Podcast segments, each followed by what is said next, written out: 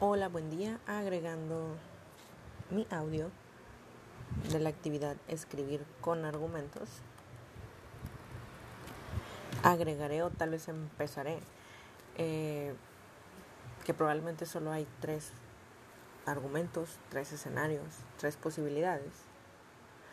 Porque pues uno, no todos tenemos acceso a internet o podemos descubrir, o más bien dicho, tenemos acceso a descubrir el mundo de información a nuestro alcance. Así es que no todos eh, pueden tener acceso tal vez a este audio y poder saber o poder centrar que hay un mundo de información allá afuera. El número dos es los que no tengan acceso, bueno, para empezar ni siquiera hay lugares donde no hay acceso ni a agua ni a luz eléctrica.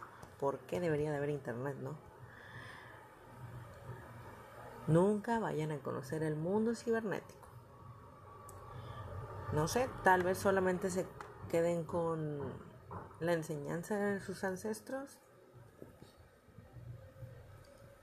Y probablemente, si no es que seguramente se puede lograr hacer un balance entre todo lo que engloba y el futuro cercano, pues tengamos información, lectura y más que nada crear crear ciencia, crear, crear, ciencia, crear cultura de que podamos aprender y que no es un tabú solo de gente rica. Como escribí en el ensayo, que la lectura del conocimiento empírico y lírico no sea solo de unos cuantos, que sea para todos.